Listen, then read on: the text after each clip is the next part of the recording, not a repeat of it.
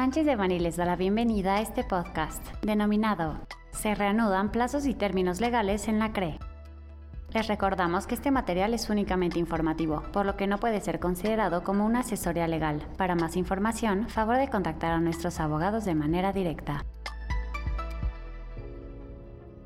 El día 22 de febrero de 2023 se publicó en el portal de la Comisión Nacional de Mejora Regulatoria, CONAMER, el anteproyecto del acuerdo de la Comisión Reguladora de Energía por el que se reanudan los plazos y términos legales de manera ordenada y escalonada que modifique el diverso A001-2021 mediante el cual se establece la suspensión de plazos y términos legales como medida de prevención y combate de la propagación del coronavirus COVID-19. El anteproyecto establece la reanudación de manera ordenada y escalonada de los plazos y términos legales aplicables a la Comisión Reguladora de Energía, CRE, a partir del 1 de marzo de 2023 previa publicación en el Diario Oficial de la Federación del acuerdo citado contemplado en el anteproyecto. Además, el anteproyecto señala que el levantamiento de la suspensión de plazos y términos en los actos y procedimientos substanciados ante la CRE se llevará a cabo con las siguientes acciones simultáneas tratándose de trámites pendientes que hayan sido ingresados antes de la fecha de entrada en vigor del acuerdo contemplado en el anteproyecto, es decir, durante la suspensión de plazos establecida por el acuerdo A001-2021 del 18 de enero de 2021, serán atendidos conforme a la prelación que será publicada por materia en la página oficial de la CRE,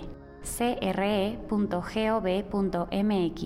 Sin perjuicio de lo anterior, el propio anteproyecto adelanta que los asuntos pendientes generados por la suspensión de plazos se atenderán conforme a la prelación, considerando el interés público, el principio de primero en tiempo, primero en derecho, trato no indebidamente discriminatorio y conforme a lo humanamente posible, estos calificativos, así como el hecho de que el anteproyecto refiere al artículo 47 de la Ley Federal de Procedimiento Administrativo, que permite a las autoridades cambiar el orden de prelación de las solicitudes siempre que esto esté justificado, ponen en entredicho el orden específico en el cual los asuntos serán atendidos por la CRE tratándose de trámites que ingresen con posterioridad a la fecha de entrada en vigor del acuerdo contemplado en el anteproyecto, estos serán atendidos conforme al número de folio de trámite que será asignado a través de la liga del sitio web de la Oficialía de Partes Electrónica y solo podrá recibirse una solicitud al mes por persona física o persona moral, potencialmente afectando a personas morales que utilizan el usuario de la Oficialía de Partes Electrónica de una sola persona física. Los folios serán asignados 50 al mes en materia de hidrocarburos,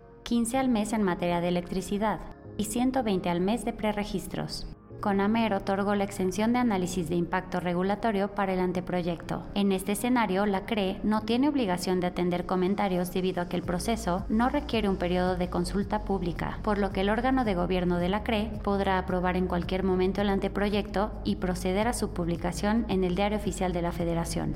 Esta disposición nos parece violatoria de la garantía de seguridad jurídica, ya que limita el número de solicitudes que los interesados pueden presentar, teniendo el sector eléctrico el menor número de ellas, limitando gravemente el derecho de petición y haciendo más lento el proceso. Al respecto, consideramos que es factible interponer un juicio de amparo en contra del acuerdo una vez que éste sea publicado en el Diario Oficial de la Federación, Será de suma importancia también que las empresas que hayan interpuesto recursos en contra del silencio administrativo de la CRE frente a alguna de sus solicitudes lleve a cabo un análisis para verificar el impacto que este acuerdo pudiera tener en su litigio. Asimismo, y aunque este acuerdo limita a todos los sectores, debería ser de especial atención para el sector eléctrico, en cuanto a que se plantea la admisión de solo 15 solicitudes de forma mensual, aparentemente utilizando una proporcionalidad de total de asuntos pendientes ya que el sector solo representaría apenas el 8.6 de los mismos, y esto solo se incrementaría a discreción de la CRE o en cuanto se terminen de resolver los más de 9.000 asuntos pendientes.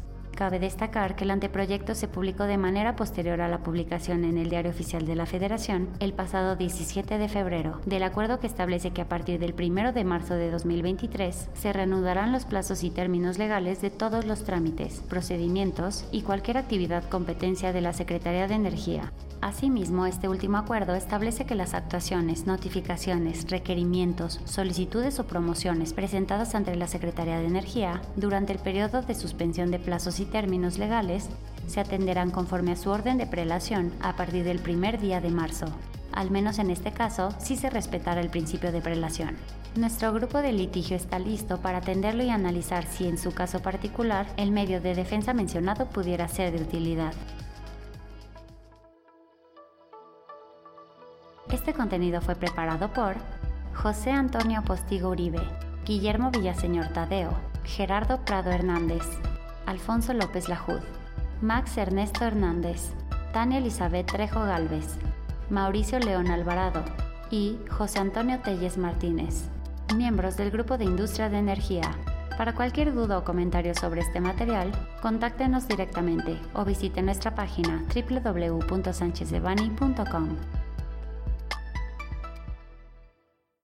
Salvo especificación en contrario, los usuarios del presente podcast podrán guardar y utilizar la información aquí contenida únicamente para uso educativo, personal y no comercial. Por lo tanto, queda prohibida su reproducción para cualquier otro medio, incluyendo pero sin limitar, el copiar, retransmitir o editar sin el previo consentimiento de Sánchez de Bani S. Berry,